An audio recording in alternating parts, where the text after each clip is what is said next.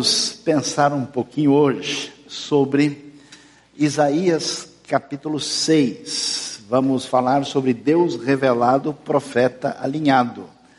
Vamos pensar um pouquinho sobre uma das histórias mais significativas que temos entre os profetas de Israel. Ah, é interessante, nós vamos ver Deus chamando o profeta Isaías, que é chamado para proclamar a palavra de Deus no momento muito difícil da história, no momento de crise acentuada, ah, quando Isaías é profeta no sul, em Judá. Aqueles que se aprofundam no conhecimento da história da Bíblia vão confirmar que Isaías é um profeta que vai falar entre os anos 740 e 680 antes de Cristo. Nós temos uma informação sobre ele logo no começo. A Bíblia nos diz, no começo do livro, que ele profetizou nos dias de Uzias, Jotão, Acás e Ezequias, reis de Judá.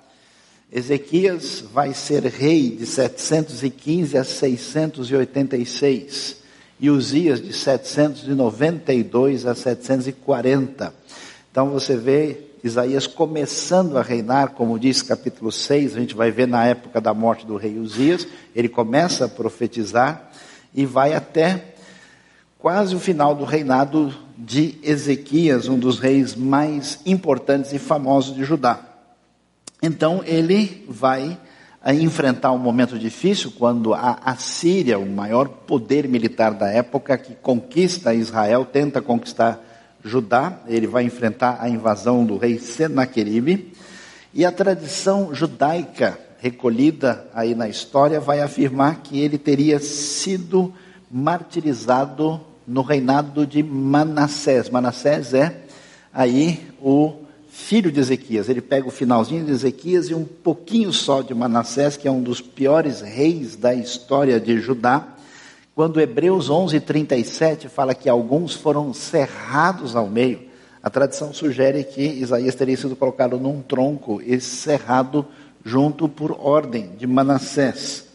Ele é profeta na mesma época em que Amós era profeta e também na época de Oséias e Miqueias. Portanto, a gente pode ah, entender e estudar esse profeta tão importante, que é o profeta de maior impacto no Antigo Testamento, com um livro de 66 capítulos, o principal profeta messiânico, que vai falar do rei davídico, que vai falar daquele que cumpriria a aliança que Deus faz com Davi de maneira completa. Portanto, Isaías merece a nossa atenção muito especial. Então vamos ver como é que Deus prepara um profeta e quem é que pode proclamar essa palavra divina.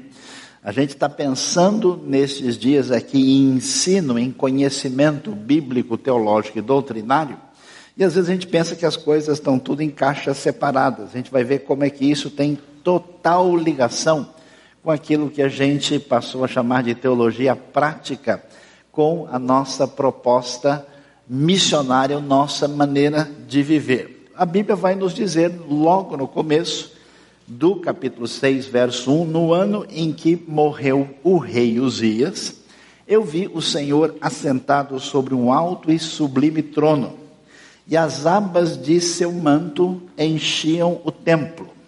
Nós não sabemos muito bem os detalhes do que aconteceu.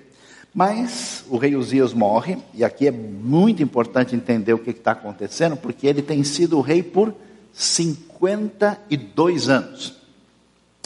Imagina o que é terminar 52 anos de reinado numa época de estabilidade, prosperidade econômica, bem-estar, e de repente esse rei morre. E as indicações aqui, Isaías tem parentesco com a casa real. Então você pode acompanhar comigo ah, o que, que vai acontecer na cabeça desse Isaías, que a gente pensa em profeta, já pensa em alguém assim bem né, avançado em idade, mas profeta também faz 10 anos, 15, 18, 20. E Isaías, nessa época, ele é um jovem, alguém assim como quem está prestando vestibular, ele tem cerca de 20 anos de idade. Nesse momento, ele então fica sabendo, e então Isaías tem um momento de reflexão, de questionamento, perguntas, e ele vai ao templo, não sei se numa festa específica ou na reunião normal do Shabat ou em outro momento, ele vai e de repente nós vamos ver a realidade impressionante que vai surgir diante dele a revelação de Deus. E por quê? Porque Uzias, nesse momento da história, é a esperança humana de Isaías. Com certeza, Isaías se desenvolve nessa época da tomada de decisão do futuro da sua vida, e ele cresce nesse ambiente onde Uzias representa prosperidade, estabilidade, tudo vai dar certo, é muito dinheiro no bolso, saúde para dar e vender. E de repente o rei morre, e esse moço que tem cultura, aliás, o hebraico de Isaías é um dos melhores da Bíblia. É alguém de classe elevada, alguém que está certamente uh, pensando na sua segurança no futuro. E agora o que, que acontece? A gente pensa que crise é novidade, crise é uma das palavras mais importantes da trajetória bíblica. Isaías não tem segurança sobre o seu futuro. Então é muito possível que Isaías vai, mediante esse cenário da história, onde tudo muda. Muda porque o rei da estabilidade se foi, muda porque a prosperidade que estava bem acabou, e muda porque o grande poderio militar da Síria, que começa a se expandir e com muita crueldade conquistar o mundo antigo, esse poderio assírio acaba chegando na região. Para a gente ter uma ideia, o rei Uzias morre no ano 740. Já no ano 722, Samaria, no norte, a capital de Israel, já é conquistada por eles. Então, essa expansão assíria, todo o cenário que se promete para o futuro é o pior possível. Nesse momento, nós vamos ver que Deus aparece revelado na crise. É interessante isso, porque você imagina, né, Isaías vai lá orar, vai lá procurar Deus, vai tentar uh, ter respostas, e nesse momento é que ele tem essa visão especial. Nesse momento que Deus aparece como não tinha aparecido em outras ocasiões. E é importante, a gente pergunta, por que será? Quer dizer que Deus é dos fracos, né? Deus gosta do pessoal que está tudo detonado, que é uma crítica comum que a gente ouve lá fora, né? Ah, só o cara está na pior possível, então Deus se torna amigo dele. A questão não é essa. Deus sempre está ao nosso dispor e nos abençoa e nos ajuda em tantas ocasiões. Mas a gente só enxerga depois que a coisa aperta. Depois que o nosso centro de estabilidade mostra o que é a vida de fato. Qual é a realidade? A gente sempre acha que está tudo debaixo do nosso domínio e segurança. Quando isso se comprova de maneira distinta, aí a gente cai na realidade. Então a crise é a oportunidade de nos chamar ao verdadeiro senso de realidade, escapar das nossas ilusões que criamos para nós mesmos. Portanto, é na crise que podemos conhecer a Deus de verdade, é na crise que se experimenta, olha que coisa interessante, a visão da glória de Deus. Eu fico impressionado porque Nesse momento, Isaías está certamente pensando em quem tem o domínio, quem é rei, qual é a visão que Deus apresenta para ele. Eu vi o Senhor assentado num trono alto e sublime. Isaías, quem manda, quem é rei, quem está sentado no trono, quem tem poder, não são os assírios, não é o rei Uzias, não é nem A nem B, quem reina é o Senhor. Às vezes a gente perde essa dimensão, né? A gente parece que não aprende com a história que o tempo vai e volta, as coisas mudam e tudo aquilo que se levantou foi embora, mas a palavra de Deus permanece para sempre. Deus continua sendo o Senhor do universo, da nossa vida, do planeta, porque Ele está sentado no trono. Por isso, Deus se revela dessa maneira. Isaías precisa, para quem acha que os poderes humanos têm força, ele precisa uh, descobrir ou reavaliar essa realidade. E é interessante o que aparece na sequência. Acima dele havia serafins. A palavra aparece só aqui na Bíblia. Uma palavra que vem do origem de saraf, que quer dizer queimar, arder.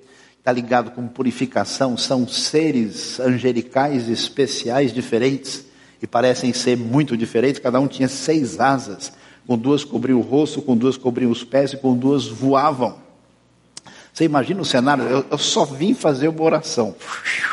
Aí os efeitos especiais começam a aparecer. Hollywood copiou tudo de Isaías. Né?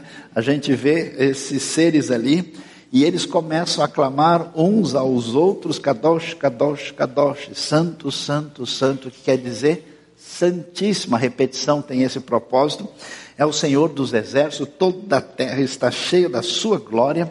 E olha que experiência, as bases das portas tremeram, a voz do que clamava e a casa se encheu de fumaça. Eu tive a oportunidade de passar uns dias assim no Japão, e é um lugar onde a terra treme com frequência. Né? Eu gosto de brincar, né? porque lá a gente não precisa nem de colherzinha para mexer o café, você põe em cima da mesa que ele mexe sozinho. É, eu estava lá tudo assim, falei, puxa, passa muito caminhão por aqui. Ele falou, não, não é caminhão, isso é tremor de terra mesmo. Falei, ah, bom, né? Porque eu não tinha visto nada, né? Então, é, a gente com qualquer situação complicada, você imagina o que é o nosso querido Isaías tendo uma visão de Deus na sua glória. Depois aparece esses serafins, começa um barulho, as portas começam a tremer, a voz, né? Elevada desses seres angelicais e a casa se enche de fumaça. Tudo isso, aí se eu tivesse no lugar de Isaías, os cardiologistas teriam um trabalho triplo. Que coisa impressionante ver a sequência que vai do verso 2 ao verso 4. E o que é que descobrimos? Deus é revelado de modo especial a Isaías. O que, que acontece? A nossa vida depende do verdadeiro conhecimento sobre Deus. A gente até tem um pouco disso, mas fica nublado, fica perdido, fica atrapalhado no meio das nossas preocupações, no meio das nossas prioridades invertidas, no meio das nossas confusões, a gente não percebe. É interessante que a grande aula de teologia de Deus para Isaías é com efeitos especiais. Negócio que aula precisa ser dinâmica. Deus já sabia disso há muito tempo. Então ele dá um curso especial e aí o que, que Isaías precisa descobrir? Precisa descobrir que quem tem poder e quem é glorioso é Deus. A gente se esquece disso. Por isso que a gente tem tanta ansiedade, por isso que a gente arruma confusão e briga desnecessariamente. Ah, por isso que a gente fica excessivamente intranquilo, por isso que a gente não dorme de noite, ou por isso que a gente não para de dormir também. Ah, é porque a gente fica tão tenso como se a gente tivesse condição de dominar e segurar as coisas, que ah, a gente perde o senso de quem Deus é. Deus está no trono, Ele tem o poder e tem glória. Interessante, você viu a frase, né? A terra toda está cheia da sua glória. Ah, eu vejo várias pessoas falando coisas assim, até gente assim da comunidade cristã. Né? E agora que aconteceu isso, agora nós estamos perdidos. Agora vai ser o fim de tudo. Uma mudança política aqui, outra mudança política lá. Situação econômica dá, dá a impressão assim que, que Deus esqueceu do universo, foi viajar e, né, e, e, e as orações caíram no spam. Né? Não vai dar para fazer absolutamente nada é preciso saber e retomar a realidade que Deus é poderoso, que Ele é rei e que Ele é santo.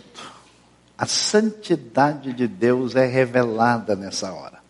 A santidade de Deus aparece quando os serafins não só mostram a sua magnificência, a sua glória, o seu poder, mas dizem santo, santo, santo. Kadosh, Kadosh, Kadosh e reforçam como Deus está além de nós, da sua pureza, a sua condição ética e perfeita acima de todos nós. Diante disso, Isaías tem a reação que se tem quando Deus se aproxima da gente de verdade. Eu tenho visto algumas pessoas na minha vida dizendo: Olha, eu, eu, eu vi Deus, ou eu vi um ser angelical especial, ou eu tive uma visão e nem sempre achei que isso é muito autêntico. E uma das razões é porque a pessoa, depois de afirmar que viu isso, reage como se nada tivesse acontecido. Quando alguém tem uma experiência autêntica com Deus e a sua presença de fato está próxima na sua glória e na sua santidade, ninguém fica igual do mesmo jeito. É impressionante. Por isso, quando Isaías vê isso, ele grita: Ai de mim, estou perdido, porque eu sou um homem de lábios impuros e habito no meio de um povo de lábios impuros. Lábio impuro significa alguém que usa a sua boca não para construir, mas para destruir. Já imagina que Isaías falava palavrão dia e noite, mas a ideia não é simplesmente essa. Em Efésios aparece a ideia da gente não falar uma palavra que as versões antigas chamavam de torpe, palavra sapros, que significa a palavra corrosiva, que envolve fofoca, que envolve xingamento, que envolve inimizade, que envolve toda palavra que, em vez de ajudar, só prejudica. Eu não sei qual era o problema de Isaías, se era falar mal dos outros, se era xingar os outros, ou se ele tinha uma especialidade plena em várias áreas, qual que era o caminho.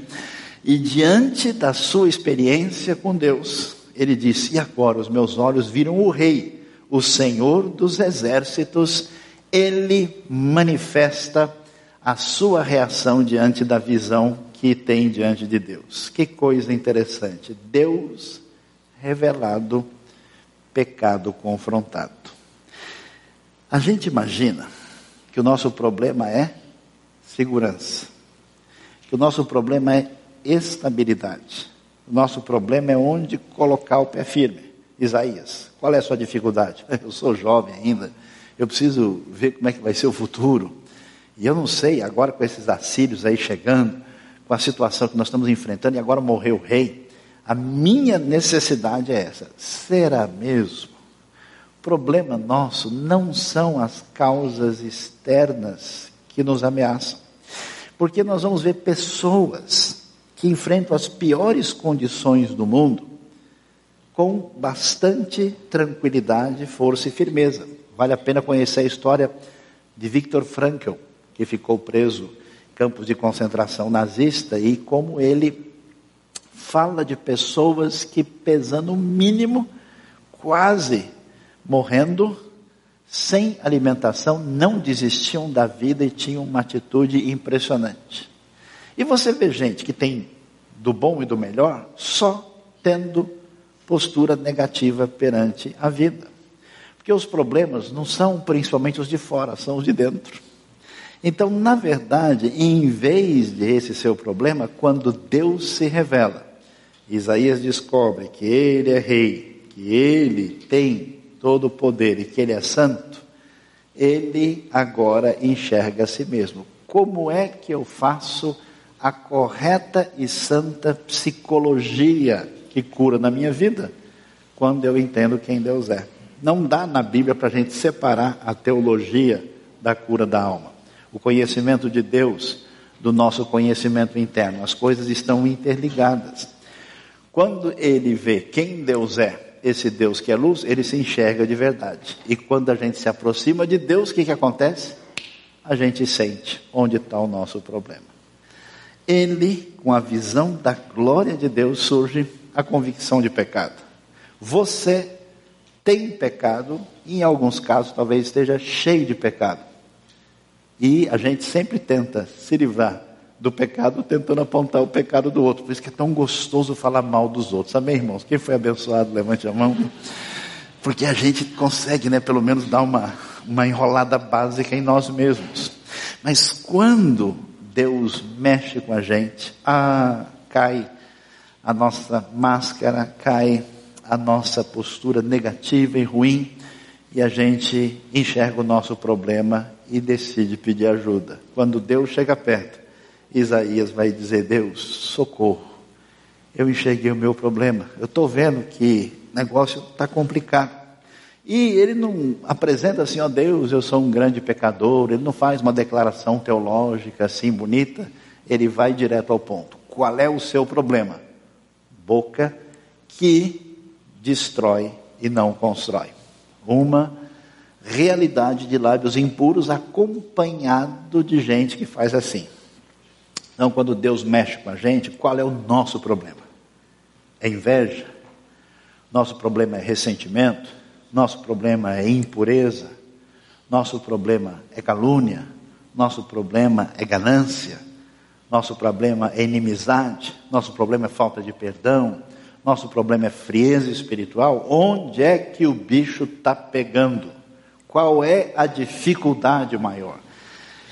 Deus é revelado e o problema de Isaías é apresentado, é ah, claramente desvelado e a história bíblica continua. Eu acho surpreendente e especial, porque diante da confissão de Isaías de achar o seu problema, eu esperaria talvez a situação mais complicada, difícil. Então, diante disso, o Senhor exigiu de Isaías: Isaías, você conhece as ofertas, você já leu o Levítico, então apresente para mim uma oferta de gratidão, uma pela culpa, outra pelo pecado, e assim por diante. E a Bíblia vai dizer que quando Isaías abre o jogo, pede, confessa a sua fragilidade, pedindo misericórdia, um dos serafins voou até mim. Você imagina que é um anjão de seis asas assim, né?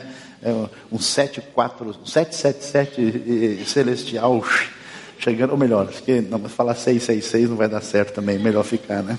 Um 667, está aí os versículos, pronto.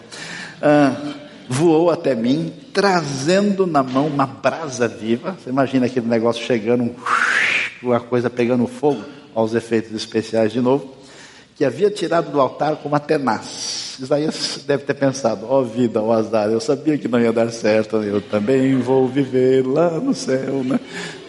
Então, nesse momento, ele tocou a boca de Isaías com a brasa e disse: Agora se tocou os teus lábios, a tua culpa foi tirada e o teu pecado perdoado.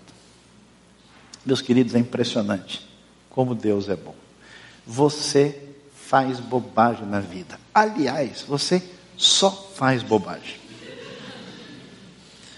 Interessante que Deus está desesperado para te dar um abraço e você está escondido debaixo da mesa. Sai daí. Não tem necessidade de fazer isso. A gente tem uma ideia errada, como se Deus fosse alguém que é juiz no sentido de ter a grande satisfação em nos punir. Deus apresenta a nossa dificuldade com o propósito de redenção, de perdão, de libertação. É, de, é como ir no médico. Se a pessoa fala, não, doutor, não dói tanto assim. Não, não é bem assim, não. Olha, está feio, mas está tudo bem. É bobagem. De fato, Deus quer que a gente grite, ai de mim, eu preciso de ajuda. E quando a gente faz isso, é muito espetacular. Deus perdoa na hora. E estamos em Isaías. Tem gente que acha, ah não, lá no tempo da Bíblia hebraica era de um jeito, no tempo de Jesus era diferente. Que nada. Graça profunda da parte de Deus, trazendo perdão imediato para Isaías. E é interessante.